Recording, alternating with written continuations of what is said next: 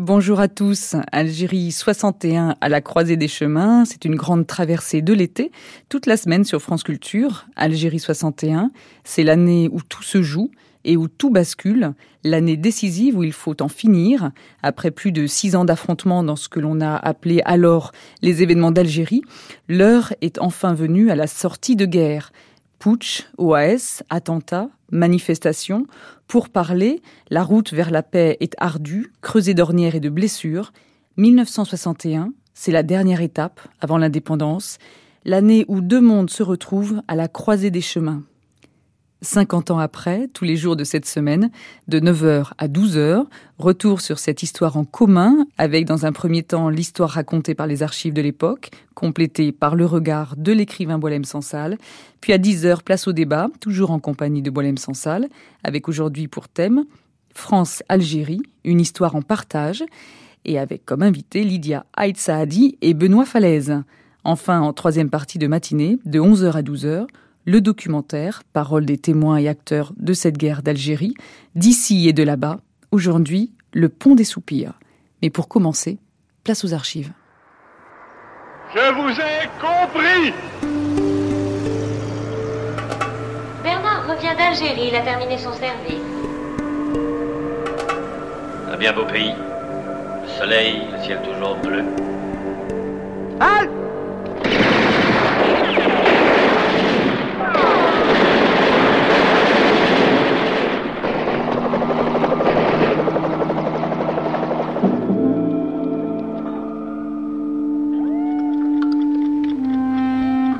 l'Algérie, nous voulons que 1961 soit l'année de la paix rétablie.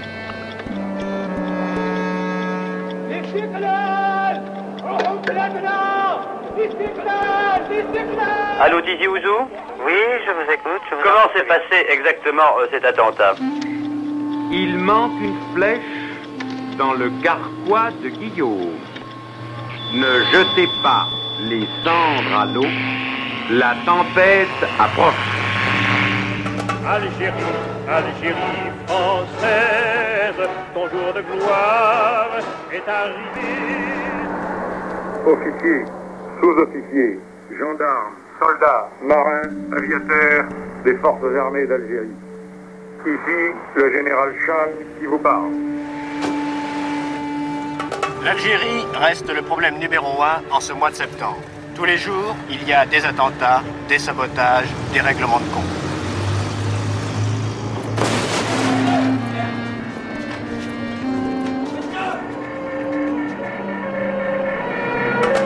Le gouvernement français admet désormais que l'Algérie sera nécessairement indépendante.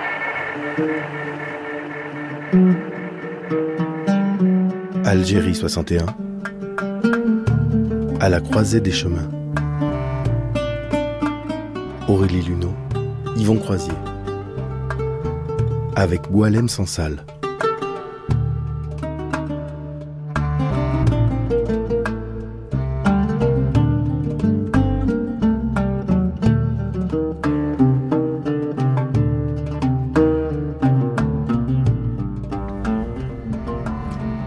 Le 17 octobre 1961, à Paris, à la demande du FLN, une manifestation pacifique a rassemblé hommes, femmes et enfants dans la capitale. Il s'agissait de s'élever contre le couvre-feu établi en France pour les populations musulmanes et contre les conditions discriminatoires à leur encontre. Mais la police française, sur ordre du préfet Maurice Papon, a réprimé dans la violence, pour ne pas dire l'horreur, ce mouvement de masse. Deux jours plus tard, certains se retrouvent à Orly. Inter, actualité.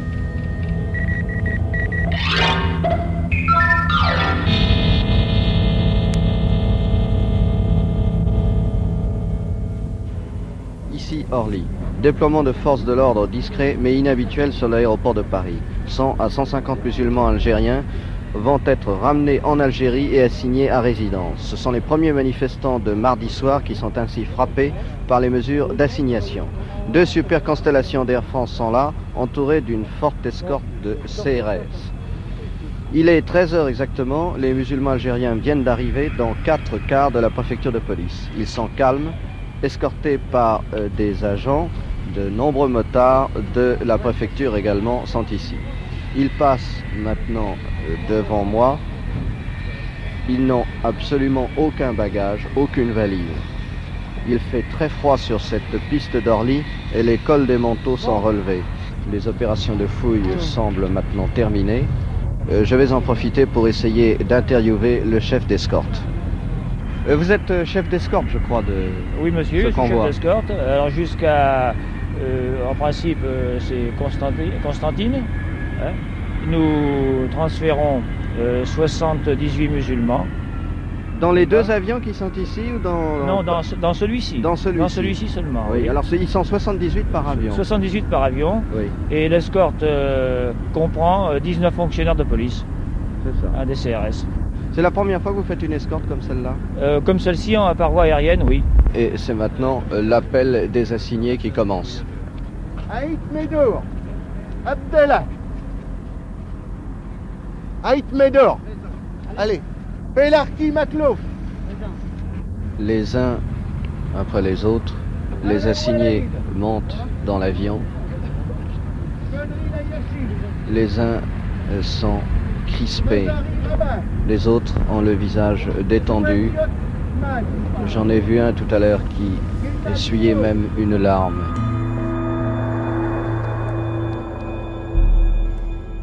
La veille, le 18 octobre, sur les antennes de la radio-télévision française, un premier récit de la manifestation a été diffusé, avec un bilan à minima. En réalité, on estime aujourd'hui à plus de 200 le nombre de morts du 17 octobre. Hier donc, quelques premières manifestations en fin de matinée et dans l'après-midi ont lieu sur les grandes artères de Paris. Dans la soirée, un nœud important se forme vers le rond-point de la Défense, d'autres dans divers secteurs. Cris hostiles, slogans FLN, voitures malmenées, retournées. Très vite, les heurts deviennent inévitables. Des coups de feu claquent chez les manifestants. Les forces de l'ordre ripostent. C'est le scénario dramatique. Bilan, deux tués et aussi un Européen, un Français originaire du Finistère et demeurant à Rouen, qui était, on ne sait pourquoi, à Paris. Il est mort à l'hôpital Cochin. 64 blessés hospitalisés parmi les musulmans. Une douzaine de représentants du service d'ordre, dont deux brigadiers et un officier de police blessés également. Soulignons toutefois que personne dans le service d'ordre n'a été blessé par balle. Plus de 11 000 musulmans appréhendés et conduits au Palais des Sports ou au stade de Coubertin. Le préfet, de police devait faire savoir cette nuit qu'une grande partie d'entre eux serait refoulée dès cette semaine sur l'Algérie. Voilà où on en était au lever du jour. Voilà pourquoi dans les bureaux, dans les usines, on s'interrogeait mutuellement ce matin. Alors, comment ça s'est passé dans votre quartier?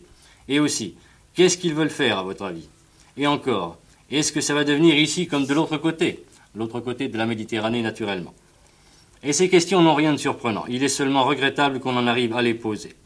Les musulmans sont très nombreux chez nous, et spécialement dans la Seine. Au fait, nous pouvons peut-être préciser ce point.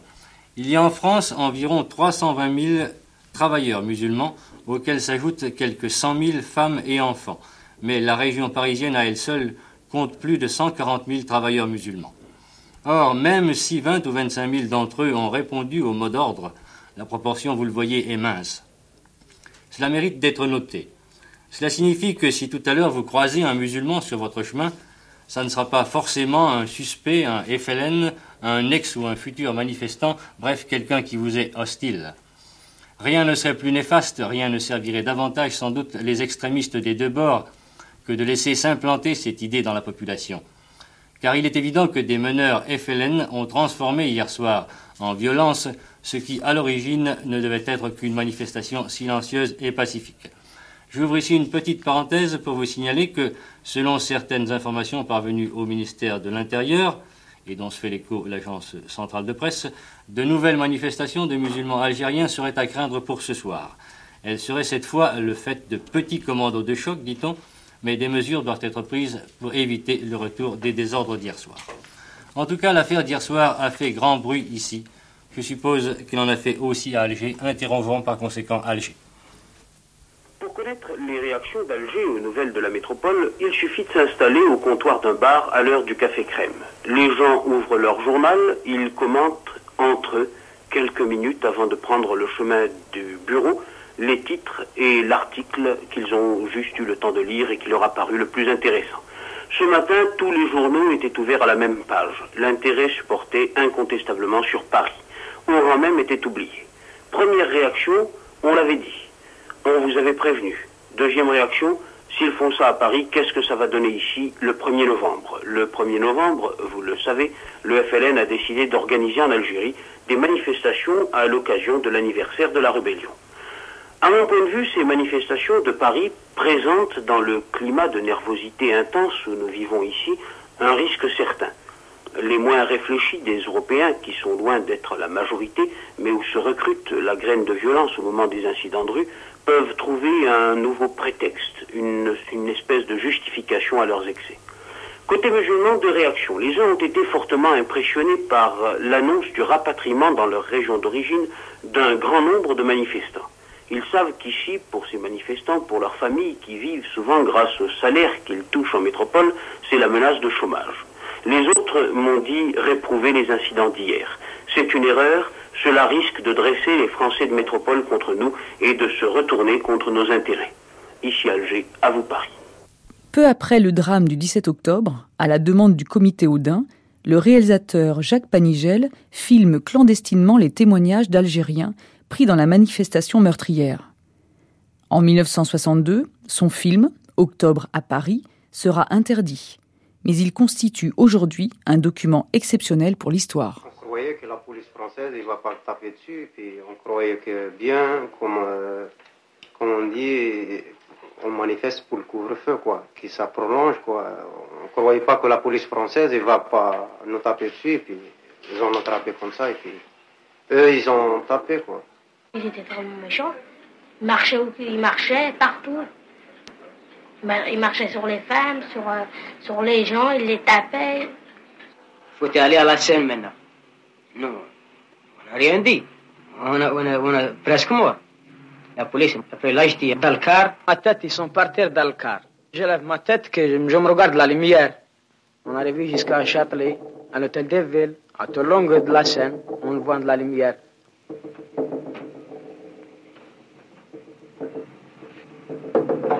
il a téléphoné le, pour la prison, il a dit il n'y a pas de place. Ils sont tous complets. Et la police, chaque fois qu'il me tapait sur ma tête, quand je me lève ma tête, il donne un coup, quand la ma tête qui va tomber.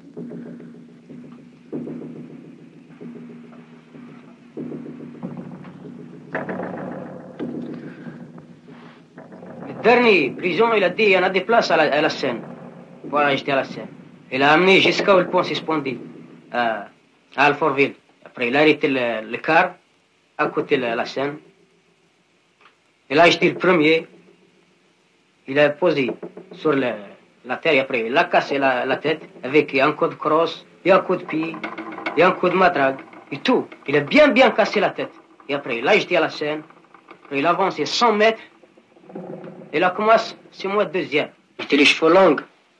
Après, quand j'ai reçu les, les, coups de crosse, les coups de matraque, les coups de pied, il y a, il a ma tête, il est, il est, trop gonflé. Il était gonflé. Ben, j'ai rasé les cheveux à rang. Ben, jusqu'à maintenant, il est un peu, ça va. Il y a un autre police, il a dit, oh, ça y est, il est mort, laisse-le. Ben, il a attrapé un qui prend euh, sur mes pieds et l'autre il prend sur les mains. Et là, j'étais à la scène. Quand je descendais, euh, je tombais dans la flotte, j'ai un peu la tête, quoi. Je descendais à peu près 20 mètres dans l'eau, parce que je sais nager. Et après, je l'avance à peu près 100 mètres ou 50 mètres, je ne me rappelle pas combien de mètres. Ben, je, je, le tirais un peu sur le bord, j'ai sorti juste ma tête dans l'eau. Je regarde. Je regarde la police. Je le vis, la police qui est encore tapé le troisième. Parce qu'on a été trois. Ben, il a frappé encore le troisième. Il a bien cassé la tête. Après, il a acheté la scène. Quand il a acheté la scène, moi, j'ai resté de minuit jusqu'à 6 heures du matin dans l'eau. J'étais tout bleu parce qu'il est froid, il vent, il ça pleut, et tout. J'étais tout, tout bleu. Ma tête est tout cassée. Le, le sang, il est tout collé sur le, les cheveux. Et- il est tout noir, presque noir. Et après, je sors à 6 heures du matin dans l'eau. Quand je sors dans l'eau, je vais à une maison qui en a de la lumière. Il y en a un poste qui parle. Pour je vais le demander, pour je vais rentrer là-dedans, que va je chauffer ou quelque chose comme ça. J'ai peur peut-être qu'il va. Il va téléphoner à la police une autre fois. J'ai dit peut-être il va téléphoner à la police, il va, il va encore attirer encore de travail, il va jeter la scène. Je rentre de- dans le, le jardin, il y en a un jardin à côté de la maison. Je rentre dans le jardin. Et après le jardin, je trouvais un tôle, et avec, euh, debout avec le mur. Je rentrais en dessous le tôle. Et après 7h30, je vais dans le monde qu'il y en a qui a un mobilette, il y a l'autre en moto, l'autre en voiture, l'autre à pied. Ben, je sors, je dis, peut-être la journée. Ben, je, je commence à marcher. Je marche deux mètres, trois mètres, après je tombe. Après je lève. Je marche toujours pareil. Marche, tombe, marche, tombe. Et après, on a été marcher trois heures, de- d'ici euh, sept heures jusqu'à neuf heures, ça fait trois heures. On est arrivé à chez moi. Il prend deux, deux ou quatre et j'étais dans la rivière. Je trouve tous les copains qui parlent pour la manifestation d'hier. Et un frère, il a dit, allô, comment qu'elle est arrivée comme ça? J'ai dit, oh, c'est rien. ça. Il a, il a, il a venu de deux copains. Il a dit, il faut t'y aller à l'hôpital tout de suite. Moi, je dis non, je vais pas aller. Il a dit, je vais aller téléphoner pour le docteur. Je dis non, je reste comme ça jusqu'à mourir.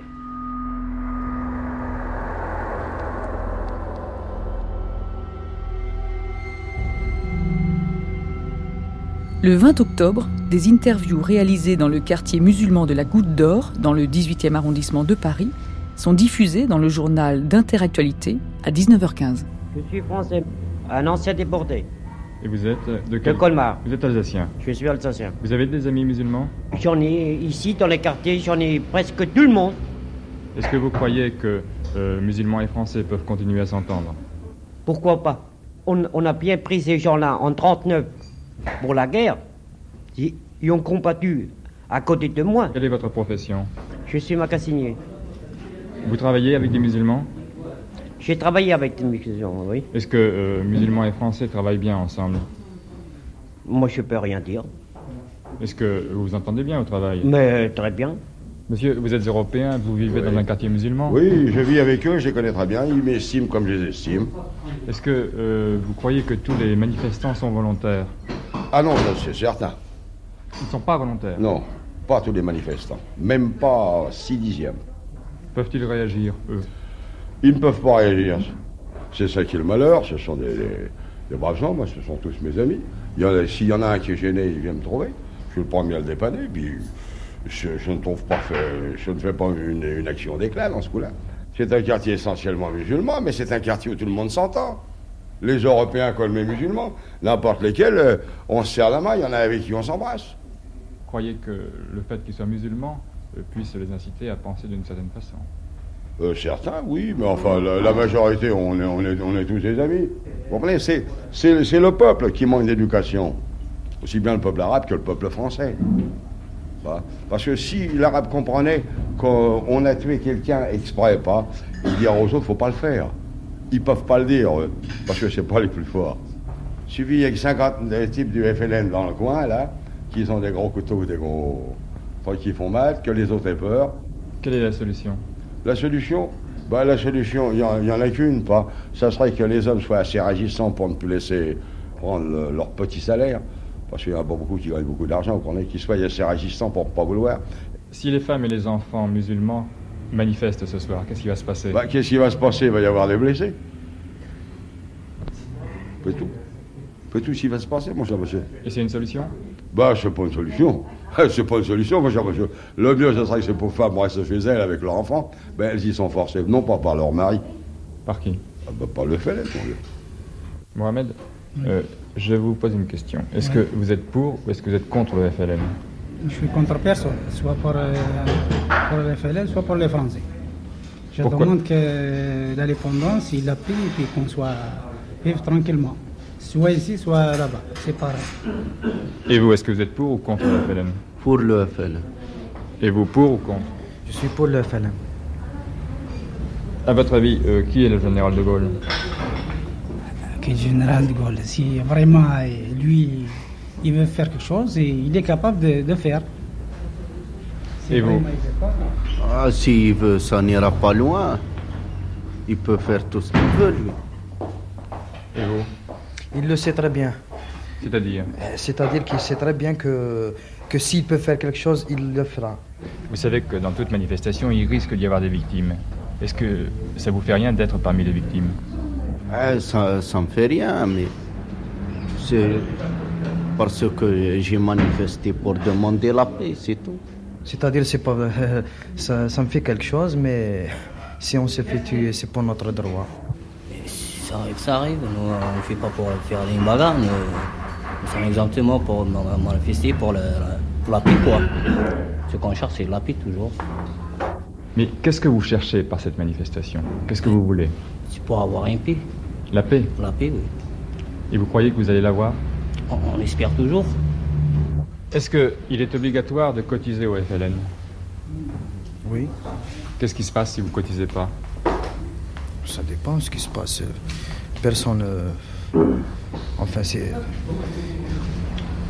Je ne sais pas, euh, on est massacré. Enfin, À votre avis, qu'est-ce que c'est que le FLN FLN, enfin, c'est- mes frères. Le FLN, c'est- des Algériens, je veux dire.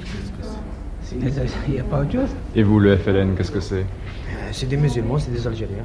Si un dirigeant du FLN vous disait euh, Mohamed, ce soir tu vas aller dans la rue, tu vas manifester, qu'est-ce que vous faites? Que je vais faire Euh, Je vais y aller s'ils me disent. Et si vous n'y allez pas Hein? Euh, Si je n'allais pas, eh ben, ils, vont me, ils vont me tuer. Ce document est un témoignage, il ne veut rien prouver, rien affirmer, sinon le drame qui se joue en ce moment dans les rues de notre capitale. Il est certain en tout cas que le FLN met en condition, comme disent les tacticiens, met en condition la population algérienne de Paris qui veut chercher la paix. Vous avez remarqué que ce mot revient souvent dans les interviews que nous vous avons présentées. Le FLN semble d'ailleurs vouloir étendre son action en province. On a signalé en particulier aujourd'hui de nombreuses manifestations de femmes algériennes dans l'Est, à Metz, Longwy, Thionville, Forbach, Reims et Mulhouse. J'appelle nos correspondants à Nancy. Le nombre des manifestants, enfants y compris, variait de 50 à Mulhouse et Longwy à 350 à Forbach. Poussant leur traditionnel you-you, les femmes musulmanes brandissaient des banderoles sur lesquelles on pouvait lire Libération de nos époux et de nos enfants, indépendance de l'Algérie, négociation et abrogation des mesures raciales. Nulle part on ne signale des incidents, quelques arrestations ont été opérées notamment à Forbach et à Reims pour contrôle d'identité. À Charleville, la manifestation a revêtu un aspect quelque peu inattendu. Une cinquantaine de femmes musulmanes, en effet accompagnées d'une centaine d'enfants en bas âge venant des principales localités de la vallée de la Meuse, arrivées en gare de Charleville avec l'intention de se rendre à la préfecture de Mézières, ont été dirigées par les services de police vers la salle d'attente où elles sont demeurées jusqu'à l'heure du train du retour. Leur réembarquement s'est effectué sans incident, hormis encore quelques you-you et des cris Algérie, algérienne. Ici, Nancy, à vous le studio.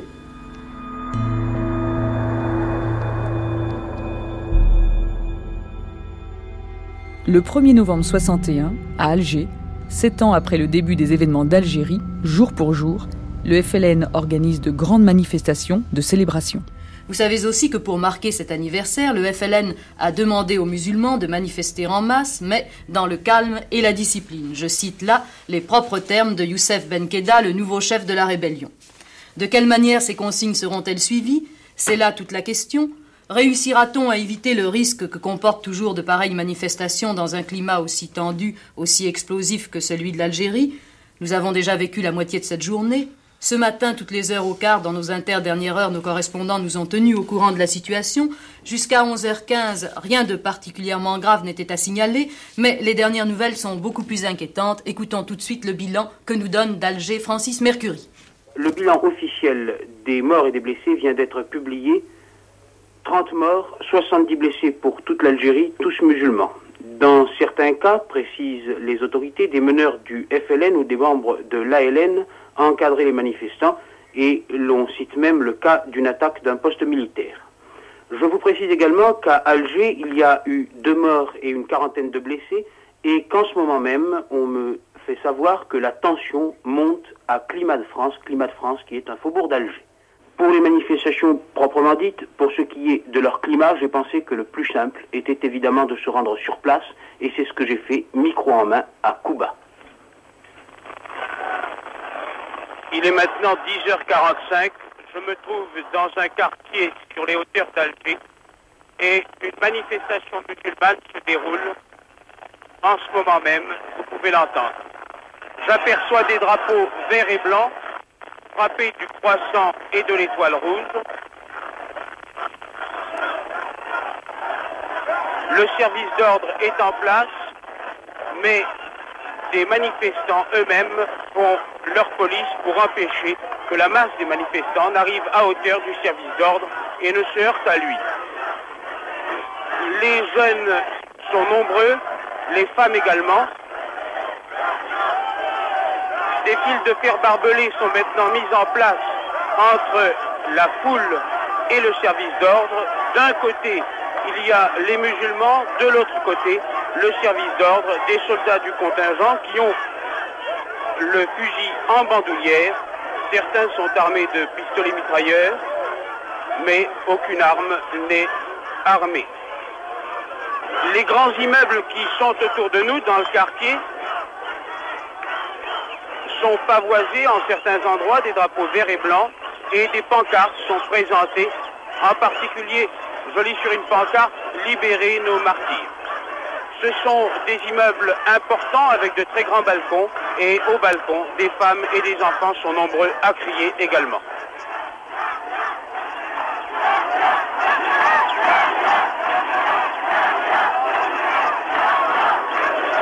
Je vais essayer d'approcher des manifestants, essayer de leur poser une question.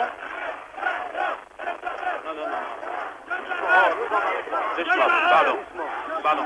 Pour quelle raison manifestez-vous on manifeste, on manifeste pour la paix et la liberté. Est-ce la que... négociation immédiate Doucement, alors. Doucement, doucement. Est-ce que vous, si vous rencontriez des Européens maintenant, est-ce que vous feriez quelque chose Non, nous voulons la coopération. Nous voulons une coopération entre nos deux peuples. Nous voulons la liberté. La liberté de nos peuples et la libération de tous les, les détenus politiques. C'est ce que nous cherchons. Lorsque vous parlez coopération, c'est avec la France Avec la France, bien entendu, avec la France. Nous voulons la paix. Une paix, une vraie paix, quoi. Voilà l'image que j'ai pu recueillir à Alger ce matin. Ici Alger, à vous Paris. Quelques jours plus tard, le 7 novembre, De Gaulle, alors à Bastia, réaffirme ses choix pour l'Algérie tout en souhaitant une véritable coopération avec la France. Nous avons à résoudre définitivement le problème algérien. Et je crois pouvoir vous dire que l'issue maintenant est en vue. Il y a deux possibilités, deux routes. L'une que nous souhaitons prendre, et peut-être allons-nous pouvoir la prendre prochainement, et qui est celle de l'autodétermination, comme on dit, c'est-à-dire de la disposition des Algériens par eux-mêmes, d'où sortira, je le crois, un État algérien, car c'est ainsi qu'il en est dans le monde entier d'aujourd'hui, et aussi une coopération organisée de cet État avec la France. Coopération qui implique pour la communauté d'origine européenne qui est en Algérie des garanties et des droits. Coopération qui assure nos propres intérêts, ceux de la France, notamment pour ce qui concerne les pétroles du Sahara et les communications entre nous et l'Afrique. Cela, je le répète, nous avons l'espoir que cela va pouvoir se faire prochainement. Et si personne ne met de préalable, et nous n'en mettons aucun, la conversation peut s'engager d'un jour à l'autre. Si nous aboutissons à quelque arrangement, et je crois que c'est nécessaire, l'autodétermination aura lieu comme il faut. Elle aura lieu librement. Et les Algériens choisiront leur destin. Et j'ai indiqué ce qu'à mon avis, ils devaient être, dans leur propre intérêt. Et je le crois aussi, dans l'intérêt de la France. Si par malheur il devait arriver que nous ne trouvions aucune force politique algérienne, je parle des musulmans, qui veulent prendre avec nous ce chemin, ou bien si la population algérienne étant consultée, elle rejetait toute coopération avec la France, ce qu'entre nous je ne crois pas, enfin si ce malheur arrivait, alors nous laisserions à eux-mêmes des territoires où il n'y aurait pas d'avenir pour le bon sens. Nous grouperions dans des régions déterminées nos compatriotes, les Français d'Algérie, qui voudraient rester sur place. Et là, nous les protégerions. Et quant à ceux qui voudraient s'implanter en métropole, la route leur serait ouverte avec les facilités voulues. Et puis nous verrions venir. Encore une fois, ce serait là une solution in extremis, mais elle aurait, elle aussi, quelques avantages pour la France, car nous avons besoin, chez nous, pour toutes sortes de raisons, de beaucoup d'hommes, de beaucoup de ressources que actuellement nous employons en Algérie et que si l'Algérie dans sa masse ne voulait plus de nous, nous saurions très bien où employer ailleurs. Nous avons à nous développer, nous aussi, non seulement dans notre ensemble, mais dans beaucoup de nos régions. Nous avons à redresser notre puissance militaire en Europe, ce qui exige que dès que possible, nous ramenions la plupart de nos forces qui sont en Algérie pour la défense nationale. Nous avons à construire l'Europe économique et politique et nous avons à jouer notre rôle international dans le monde. C'est pourquoi, encore une fois, s'il devait arriver par malheur qu'aucun arrangement ne fût possible à bref délai avec ceux qui combattent, qui nous combattent, et qui, je le sais, ont pour eux la plupart des sentiments de la masse algérienne, si nous n'arrivions à aucun arrangement vivable, honorable et acceptable, eh bien nous en tirerions les conséquences. Voilà la politique de la France. Là encore, je vous ai dit, mes chers compatriotes de Bastia, le fond de ma pensée. Le 11 novembre, à Alger, on manifeste encore pour l'Algérie française. J'ai surtout vu ce matin dans Alger des drapeaux tricolores. On aperçoit aussi au sommet de certains immeubles des drapeaux noirs de l'OAS. Cette organisation avait demandé par tract aux Européens de manifester de cette manière et aussi, c'était hier soir, d'organiser des concerts Algérie française. Voici d'ailleurs comment les choses se sont passées hier soir. Nous circulons maintenant dans la rue Michelet, la rue Michelet où les voitures roulent très lentement et vous pouvez entendre que la manifestation bat son plein. Nous sommes au cœur d'Alger donc et nous allons essayer maintenant de recueillir quelques témoignages. Pardon madame, est-ce que vous pouvez me dire pourquoi vous manifestez? Je suis française, je veux rester française, monsieur. Je suis fière à rester française jusqu'au bout. Parents, monsieur, ici. Mon Vous père avez vos parents mère, ici ah, tous mes parents sont morts. Hein? J'élève ma fille, j'en ai peut-être un autre qui arrive. Je suis née ici, ici je désire. Je veux mourir ici, je veux mourir ici. Moi, je suis à mon terre, de bon cœur, oui. Ces témoignages traduisent l'inquiétude de la grande majorité des Européens. C'est cette inquiétude qui amène certains d'entre eux à suivre les invitations de l'OAS à manifester sinon à approuver ces méthodes. Je dois dire que l'opération Drapeau tricolore connaît un meilleur succès que l'opération Drapeau noir et même que le traditionnel concert de casserole qui, de la vie générale, a duré moins longtemps hier et n'a pas connu l'intensité des manifestations précédentes que nous avions connues. Une précision, le service d'ordre avait été renforcé. Des automobilistes qui klaxonnaient ou gênaient la circulation se sont vus retirer leur permis de conduire. En échange, les policiers leur donnaient une autorisation de rouler pendant une heure, le temps de rentrer chez eux. Ils devront dans deux jours se rendre au commissariat pour récupérer leurs papiers. À Constantine et à Oran, manifestations identiques. Dans cette dernière ville, à Oran, à 20h15, une explosion interrompait les émissions de la télévision et un émetteur clandestin diffusait une déclaration inaudible d'ailleurs par suite du brouillage intensif immédiatement déclenché. D'autres explosions se sont produites à Oran, tandis qu'à Alger, le bilan de la journée d'hier s'établissait à 17 plastiques et 5 attentats au revolver, dont 4 contre des musulmans, 1 contre un Européen. Ils furent tous blessés. Ici Alger, à vous Paris.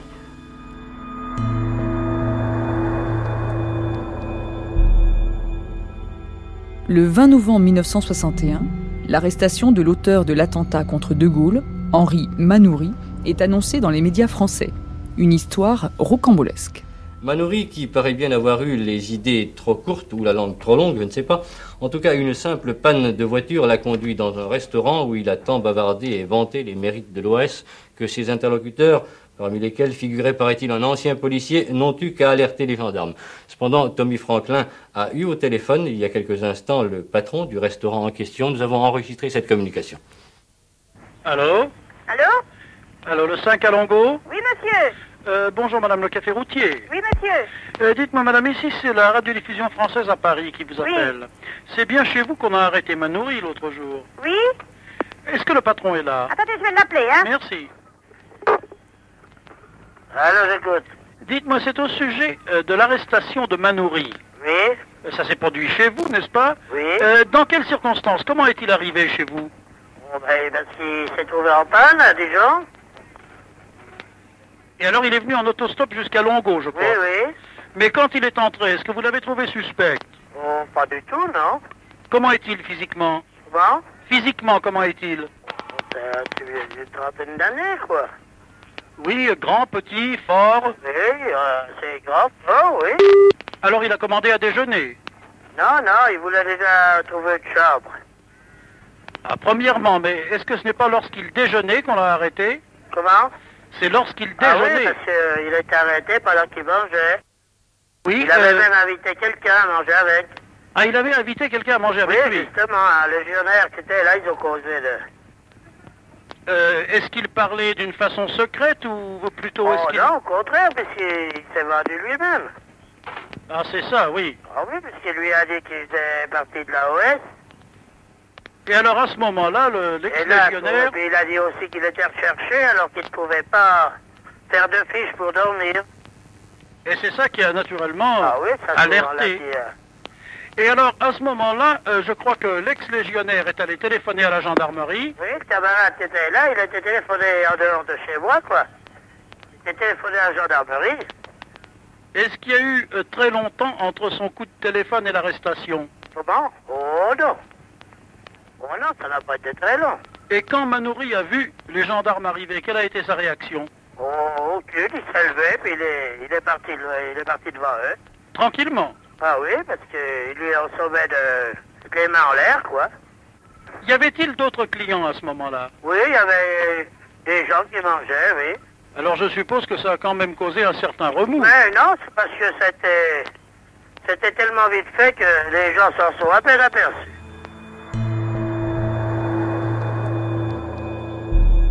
Dans ce dernier mois de l'année 61, la question des rapatriés d'Algérie est au cœur des préoccupations politiques, notamment pour Robert Boulin, ministre des rapatriés. Les questions de prestations d'hébergement, de prestations de subsistance, de conditions de reclassement, de sécurité sociale et d'allocations familiales, ou encore d'indemnités spécifiques pour les plus âgés, sont l'objet d'une loi alors en discussion au Parlement. On envisage déjà les répercussions de l'indépendance de l'Algérie, un retour massif des pieds noirs, une population à accueillir et à réintégrer sur le territoire national. L'année 1961 s'achève, chargée d'espoir, mais aussi de douleur et d'amertume. Le 24 décembre, à la veille de Noël, la violence ne connaît pas de trêve. Eh bien, cette nuit, c'est aussi la nuit de Noël à Alger, en Algérie, et notre correspondant Joseph Paltou s'est promené ce soir dans les rues d'Alger, micro en main, pour nous donner l'atmosphère de la rue là-bas. 100 francs liquides, 100 francs. À 100 francs liquides, à 100 francs. 100 francs liquides, 100 francs. 5 francs liquides, 5 francs. 5 francs liquides, 5 francs. 5 francs liquides, 5 francs. Les sapins de Noël, les sapins. 1000 francs les sapins, 1000 francs. Sapins de Noël, les sapins. Dans les rues d'Alger, on vend du gui porte-bonheur venu de métropole dans du papier cellophane et des malles d'osier. On vend aussi des sapins comme à Nancy ou à Toulouse. Seul l'accent des vendeurs diffère. Les cabarets et les restaurants où l'on s'enfermera à cause du couvre-feu de minuit à 5 heures affichent complet. Les marchands de cadeaux ont battu le record des recettes et il y aura ici comme ailleurs pour les enfants de beaux rêves pleins de jouets et de Père Noël. Mais ces rêves seront peut-être troublés comme tous les soirs par des explosions. Il y a eu hier soir encore 13 attentats au plastique. Les rêves de Noël seront peut-être aussi troublés euh, par le bruit de mitraillage. C'est un jour comme les autres qui s'achève pour les terroristes et une soirée comme les autres sans doute qui commence.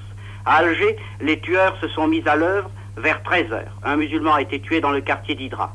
Vers 14h30, au Clos Salambier, un autre musulman a été blessé par des inconnus. Quelques instants plus tard, un musulman a été tué non loin du stade de Kouba. À Oran, dès 7h30 ce matin, un attentat a été commis en ville européenne. Un employé musulman des messageries du chemin de fer a été grièvement blessé par un de ses coreligionnaires. En fin de matinée, euh, dans le faubourg de Lamur, deux musulmans ont été tués. Pour une raison inconnue, les habitants du quartier des musulmans ont essayé de mettre le feu aux habits de l'une des deux victimes. Hier soir, dans ce faubourg, une manifestation s'est après un contrôle d'identité. Les forces de l'ordre ont tiré en l'air pour disperser les manifestants. Cet après-midi, à 15h, un musulman a été poignardé. Et tout à l'heure, un Européen a été blessé, cité Petit, une cité européenne de la périphérie d'Oran. À Sidi Belabès, trois attentats, deux Européens ont été tués, un autre blessé. Nous avons appris ce matin qu'hier soir, à Bonn, un sous-brigadier de police européen a été tué à la cité musulmane des Lauriers Roses. Et un musulman tué par des terroristes circulant en voiture à la sortie de la ville. Cette trop longue énumération d'attentats signifie que pour les forces de l'ordre, c'est un Noël de vigilance qui se prépare. À la différence des Noëls algériens précédents, ce soir, les patrouilles seront aussi nombreuses dans les quartiers européens que dans les quartiers musulmans. Une information enfin qui nous ramène à vendredi. Nous avons appris aujourd'hui que vendredi soir, un élément militaire est tombé dans une embuscade. Cinq militaires ont été tués et onze blessés. Ici, Joseph Paltou à Alger, à vous Paris. Au sein des casernes, on tente malgré tout de célébrer la fête de Noël dans la tradition et l'espoir d'une fin de guerre.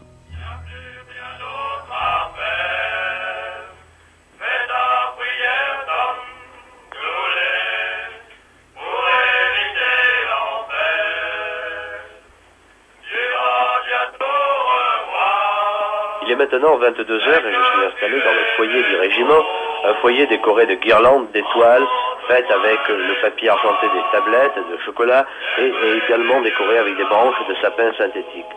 En face de nous a été dressée une scène, elle aussi décor- décorée. Les tréteaux sont recouverts de couvertures militaires et le rideau, le rideau rouge des théâtres, est ici représenté par des couvertures régionales, celles-là. Depuis 21 heures, les différents pelotons se produisent sur cette scène et nous avons pu écouter et voir de très bons sketchs joués par ces garçons qui, en ce moment même d'ailleurs, continuent d'interpréter une chanson mimée que vous entendez sûrement, Faites à Poirière Tom Doulet.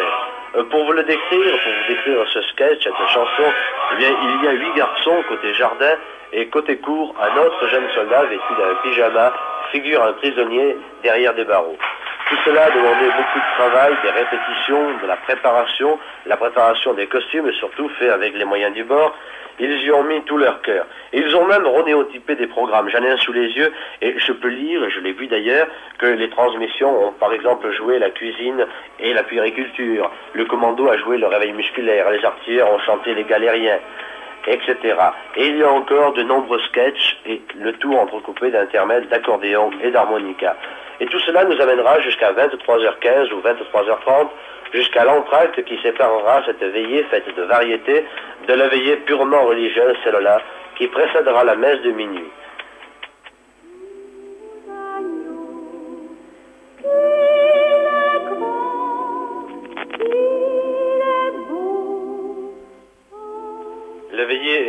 Terminée et tandis que la salle du foyer se vide afin que l'on puisse installer l'autel d'une part sur la scène et que l'on puisse un petit peu nettoyer avant que la messe euh, soit dite, je vais interroger quelques garçons pour leur demander ce qu'ils pensent de cette veillée préparatoire à Noël. Bah, c'est une veillée qui est très bien.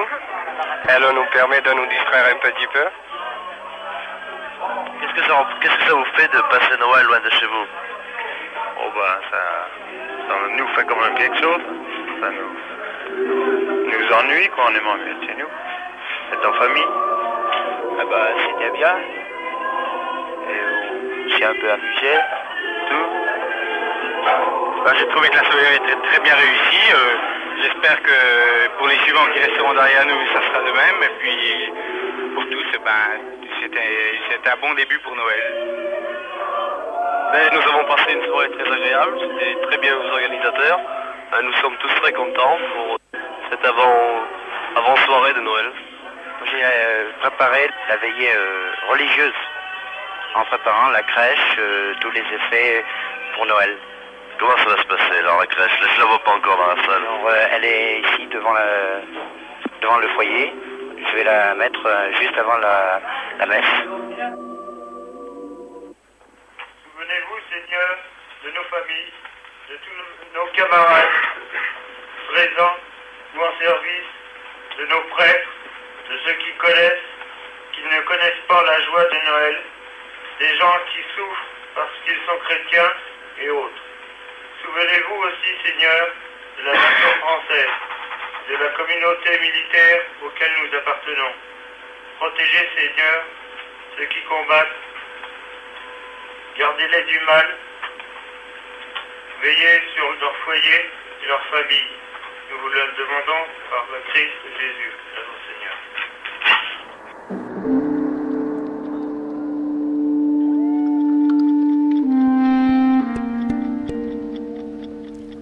Bonjour Bolem Sansal. Bonjour Aurélie. Depuis le début de la semaine, on a l'habitude de vous retrouver avec nous dans cette partie d'émission pour réagir aux archives diffusées depuis lundi de 9h à 10h quasiment dans le cadre de notre série intitulée Algérie 61 à la croisée des chemins avec aujourd'hui la fin de cette année 61 du 17 octobre meurtrier à Paris jusqu'à Noël. Alors ce 17 octobre 61, Bolem Sansal, est-ce que vous en avez eu vous des, des échos? Je rappelle que vous aviez 10 ans hein, en 61. Non, je, je ne crois pas. Il y avait tellement de, manifestations, il y avait tellement de, de que c'est passé. Peut-être qu'on a eu l'information, mais pour moi, franchement, ça ne m'a pas tellement. euh, Non, ça, n'évoque pas, grand-chose pour moi. De, vagues échos. On, apprenait qu'il se passait des choses, évidemment, en France, des attentats, des entre les uns et les autres, des manifestations, des, euh, des arrestations, mais euh, euh, sur le 17, euh, 17 octobre en particulier, non, Non. Pas, pas, pas vraiment. Et le 1er novembre 61 pour commémorer le 1er novembre 54. Ah oui, là, là- alors là, oui, il y a eu d'immenses manifestations à Alger. Ça avait un, un caractère politique euh, très, très important pour le FLN. Et avec le drapeau, bien sûr, Voilà, euh, vert donc- et blanc brandi. Voilà, donc on, s'approchait de l'indépendance et le FLN voulait absolument s'imposer comme étant le, seul interlocuteur des uns et des autres et le futur pouvoir en, Algérie. Donc il avait besoin de montrer que euh, le peuple était derrière lui. euh, et donc il y a eu vraiment une euh, très très très forte mobilisation, absolument énorme. Et, et le drapeau algérien est sorti là massivement, mais aussi les premiers chants patriotiques. Euh, alors on a essayé de les apprendre très très rapidement dans, ces jours-là. Euh, moi, j'étais dans un milieu très peu arabophone, donc on ne comprenait pas trop les paroles. Presque on transcrivait ça en français. Mais bon, on a appris quand même à les chanter. euh. et l'Algérie indépendante, je crois, commençait à émerger. Quoi. Physiquement, elle était, visible. Quoi. On, on a vu... euh, on a vu le FLN. Alors moi, c'était la première fois que je voyais le FLN, parce qu'ils assuraient le service d'ordre. Et, euh, on voyait des gens donc, des brassards, et, on disait ça c'est le, ça c'est le FLN, ça c'est le... Voilà. C'était la première fois qu'on les voyait. C'était Donc des gens qui avaient vécu cette année dans la clandestinité absolue, en ce moment commençaient à avoir une existence euh, physique. Et donc à apparaître au grand jour. Ouais. Et, et souvent c'était très décevant. Parce que dans nos rêves d'enfants, on les voyait comme, euh, comme on voit Tarzan, comme on voit euh, Rambo. Et en fait, c'était des petits commerçants, des, petits, des petites vieilles, des petits machins, des petits vieux, des- pour, pour le- les gamins que nous étions. Mm. Des gens, c'est, euh, au fond, des gens normaux. Et ces archives nous emmènent jusqu'à Noël, Boilem Sansal. Euh, les Noëls de guerre, quand on est enfant et qu'on vit à Alger. Mhm. Parce qu'on a entendu dans les archives, par exemple, qu'on vendait des sapins, on vendait du gui. Euh, oui, oui, absolument, mais non. euh, mais à cette époque-là, on fêtait toutes les fêtes. hein. Bah, c'était l'Algérie était française, donc on fêtait les fêtes euh, chrétiennes. euh, euh, à l'école, au catéchisme, à l'église, on, allait à l'église fêter ça. no- Normalement, on y allait avec nos copains. Le curé offrait aux enfants du, chocolat chaud, des, des biscuits, donc on y allait, ne serait-ce que pour ça. Et donc, on fêtait aussi les fêtes juives, et, euh, et, on, fêtait évidemment les fêtes musulmanes. Euh, pas seulement les Algériens, mais les chrétiens et les juifs fêtaient aussi les, les fêtes musulmanes, comme l'Aïd, euh, les familles s'échangeaient des gâteaux, les trucs. Bon, puis la guerre est arrivée. euh, ça a un peu euh, rompu ces, choses-là. Ici et là, dans certains quartiers, les choses se sont maintenues. Et puis, effectivement, il y avait aussi les, les machins très officiels, le, le sapin sur le forum, euh, euh, à l'entrée des casernes. euh, bon, mais ça, c'était l'officiel, ça ne nous intéressait pas tellement. Nous, euh, c'était dans nos Chez vous, il n'y avait pas ça forcément à la maison. Oui, pas, pas, pas forcément. Merci Boilem Sansal. On se retrouve dans un instant pour la suite de notre grande traversée sur l'Algérie l'année 61 avec la partie débat sur le thème euh, aujourd'hui de l'histoire, de la mémoire et de la transmission dans cette histoire en partage entre nos deux pays, la France et l'Algérie. Et merci bien sûr euh, à notre assistant d'émission Jean Bulot, Marie Jarose de la Phonothèque INA, Michel Rénal et Hélène Lassailly des archives télé de l'INA, partenaires de la série. On n'oublie pas les archives de l'ECPAD également. Et puis merci euh, spécialement à Franck Panigel, euh, grâce à qui vous avez pu entendre des extraits du film réalisé par son père, Jacques Panigel, le film Octobre à Paris. On n'oublie pas non plus Dominique Millet, des relations internationales de Radio France pour les archives belges de la RTBF et celles de la radio suisse romande. À la technique, aujourd'hui, comme toujours, Marie-Thérèse Ferrand. Et puis dans quelques minutes, le débat. À tout de suite.